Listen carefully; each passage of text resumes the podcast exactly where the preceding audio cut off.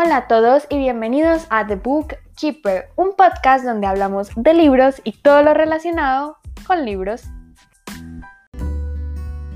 Hoy les traigo el wrap up de enero y ya saben, este episodio me encanta, me fascina grabarlo.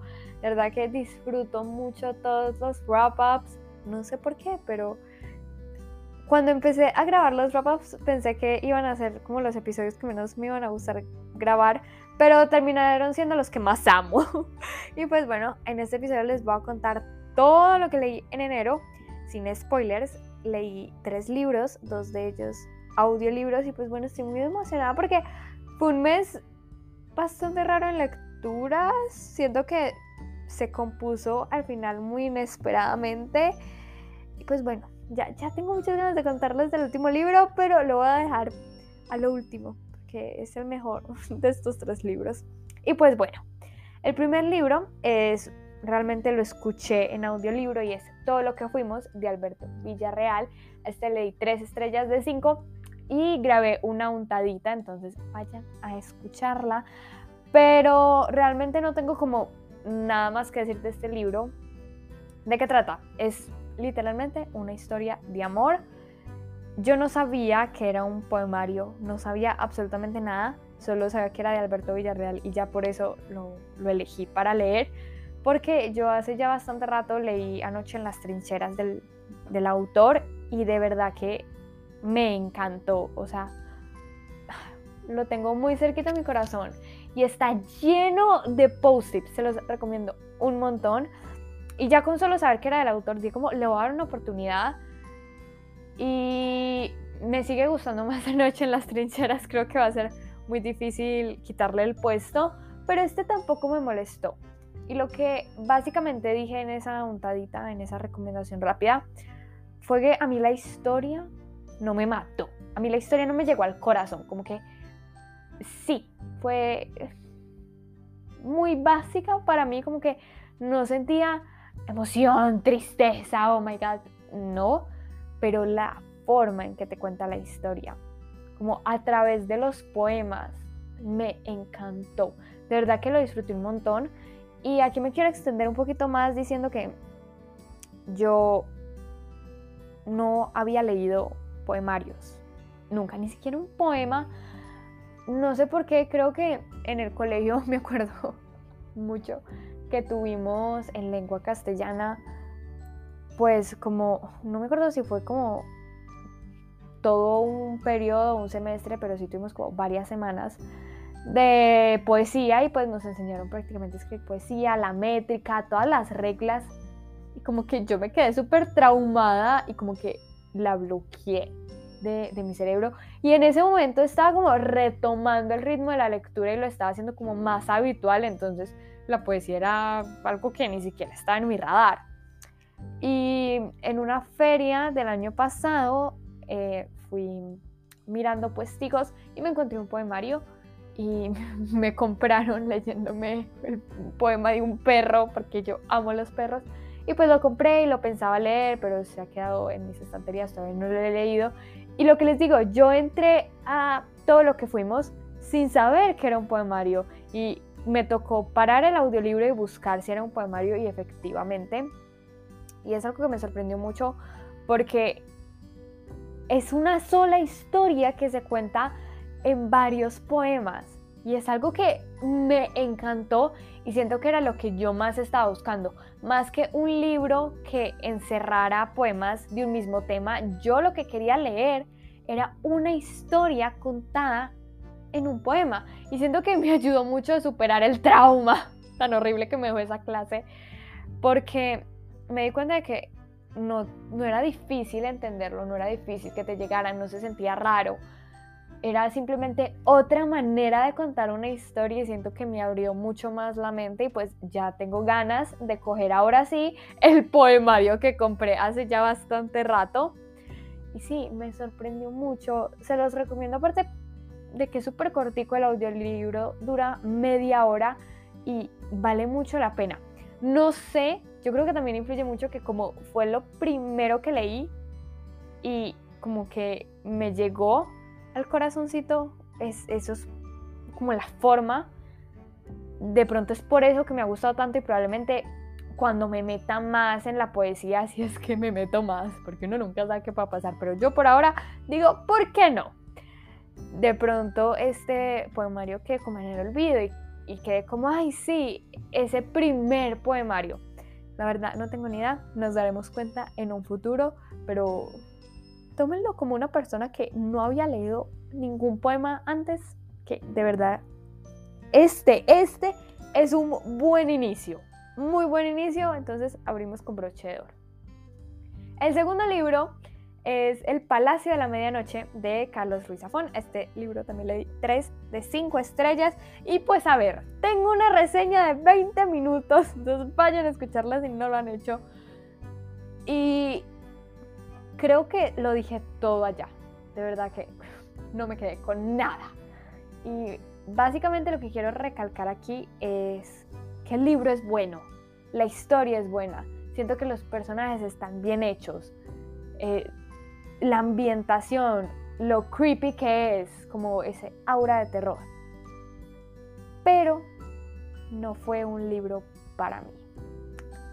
Y bueno, primero les voy a contar la sinopsis que es demasiado cortica. Básicamente nos encontramos con esta escena como de acción donde un hombre está cargando a dos bebés y está como escapando de, varias personas y pues corre y está tratando de llevarlos como al único lugar seguro y los entrega a la que es su abuela y ellos, eh, bueno, quedan como medio a salvo por un, por un ratico mientras la abuela decide qué hacer con ellos y decide separarlos para que no sepan absolutamente nada de su pasado y para que pues estén como más protegidos en la ignorancia, por decirlo así, y pues manda a, uno de los protagonistas, pues a uno de los bebés, a un orfanato y resulta que el director del orfanato era amigo pues de, la familia de, de, la abuela.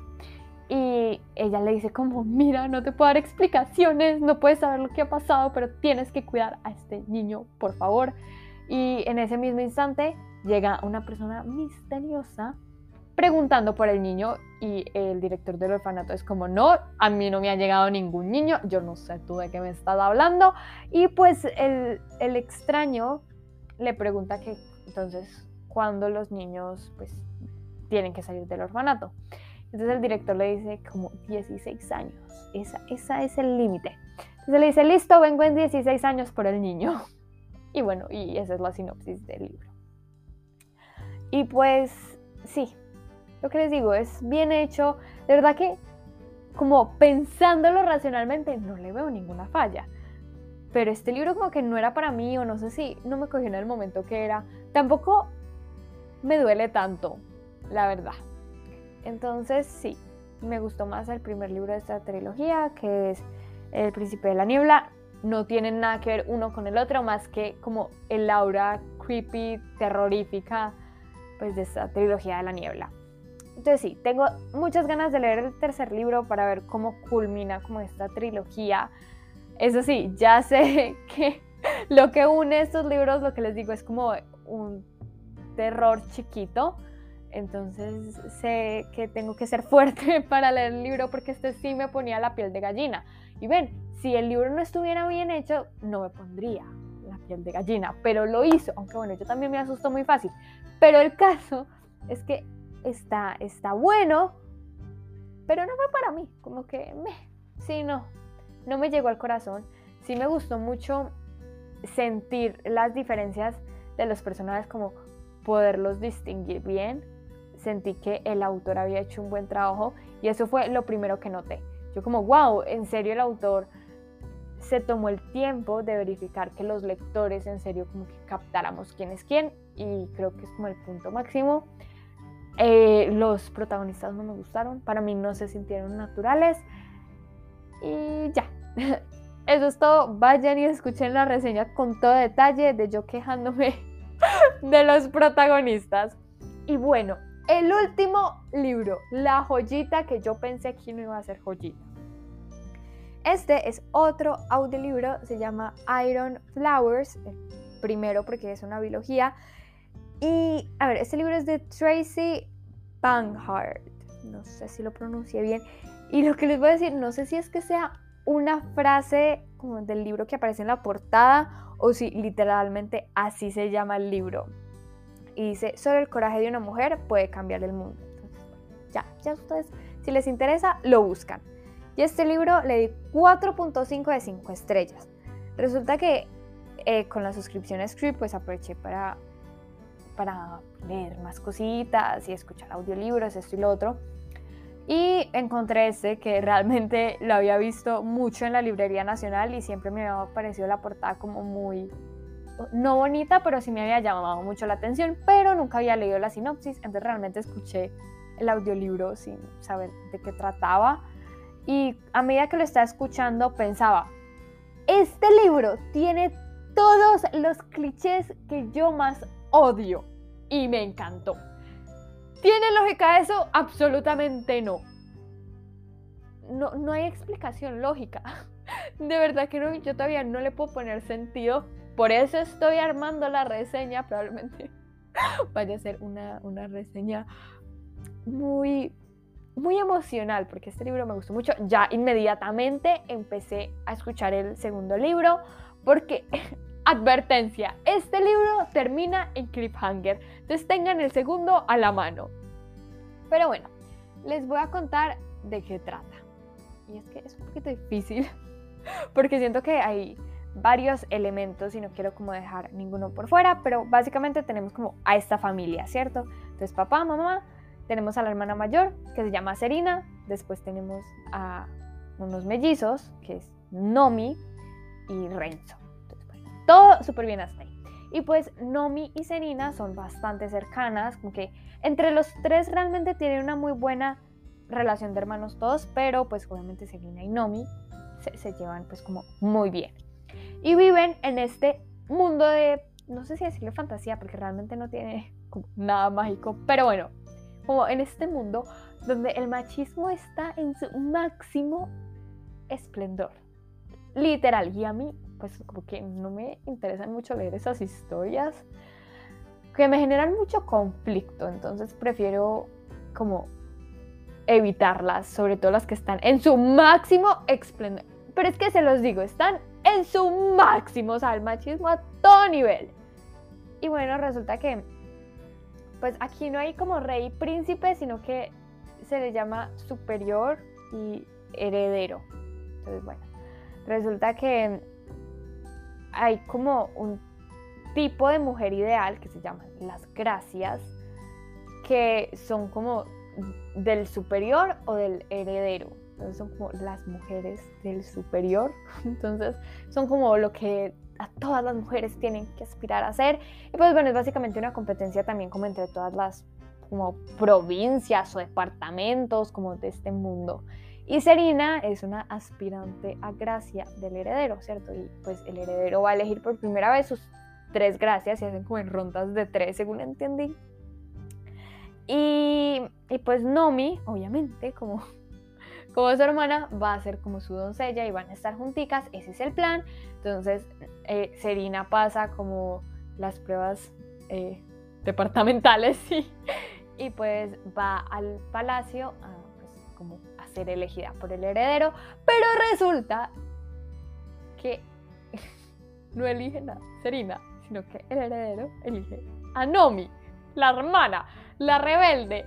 Ay no, entonces resulta que Nomi sabe leer y eso está súper prohibido, o sea, ninguna mujer puede leer pecado mortal, literal, condena a muerte. Y entonces ella roba un libro y Serena está como furiosa con ella y todo eso, pero Nomi le dice, pero este es el libro como de nuestra infancia, este y lo otro. Y Serena se sabe una de las historias del libro de memoria, entonces como que empieza a recitarla de memoria.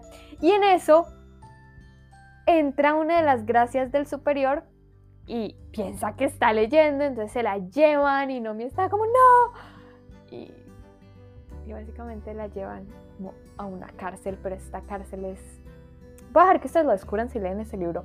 Pero esta cárcel es como diferente, es una isla. Eh, y pues sí, tenemos que verlas como separadas. Y al principio del libro, como que uno no ve el propósito. Como que tú no sabes cuál es como lo que tienen que superar, si, si se van a reencontrar o no, pero ya más adelante eh, que ya ves como la luz al final del túnel. Y siento que una de las cosas que más me enganchó al principio fue ver cómo estas dos mujeres se enfrentaban a cosas que estaban fuera de su zona de confort y cómo abrían su mente, sobre todo Serena, me, me encantó toda su historia y también la de Nomi. Tengo que ser muy sincera, las dos me encantaron. No puedo elegir a una favorita. De verdad que no. Siento que por momentos era Serena, por otros momentos era Nomi. Y siento que ese balance de es que quiero saber qué pasa en los dos puntos de vista. Para mí ninguno fue aburrido. Es muy difícil de llegar. Es muy difícil que tú te intereses por los dos personajes con, la misma intensidad. Y la autora lo logró. No les tengo cariño en particular pero de verdad que yo estaba súper interesada en saber qué iba a pasar con la historia, de verdad que sí. Y no decir que me sorprendió, porque la verdad es que no. Bueno, hubo un plot twist que fue chiquito, un detallito que me dejó con la boca abierta. Eso sí, eso sí lo tengo que admitir. Me dejó paralizada. Pero sí, este libro me encantó. Tiene muchos clichés que no me gustan y no siento que la autora les haya dado un giro original, nuevo, diferente. No, absolutamente no.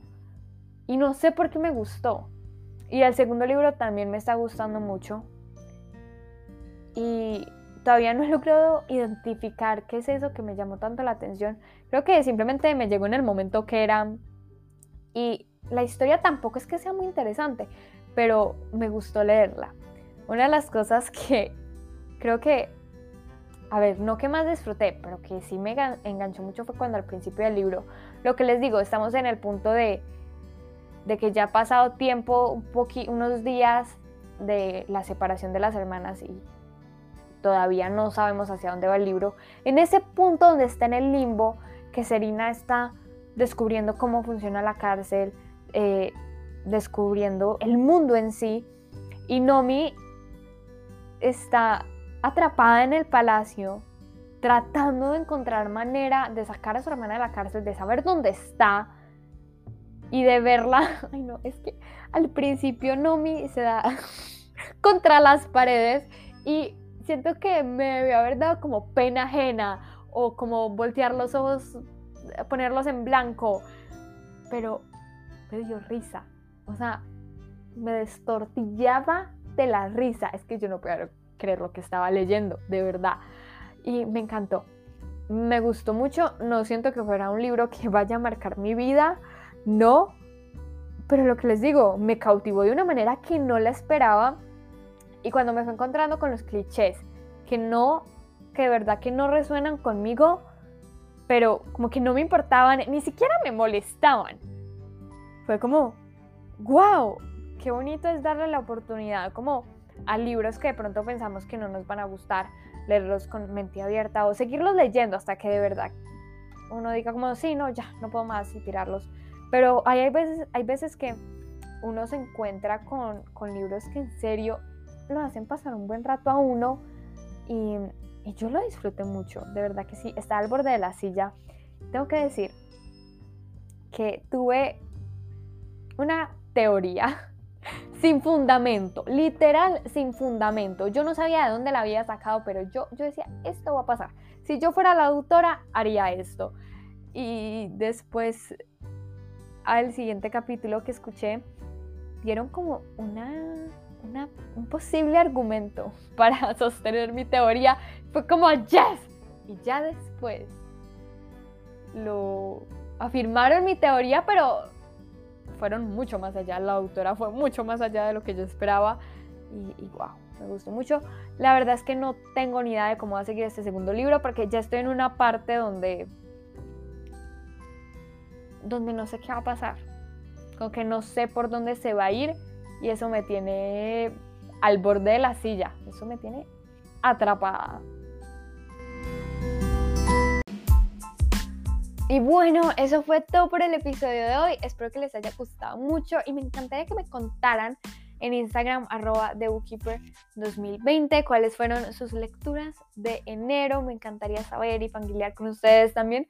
Recomiéndenme libros o audiolibros que pues últimamente estoy muy pegada a ellos, de verdad que los estoy disfrutando bastante.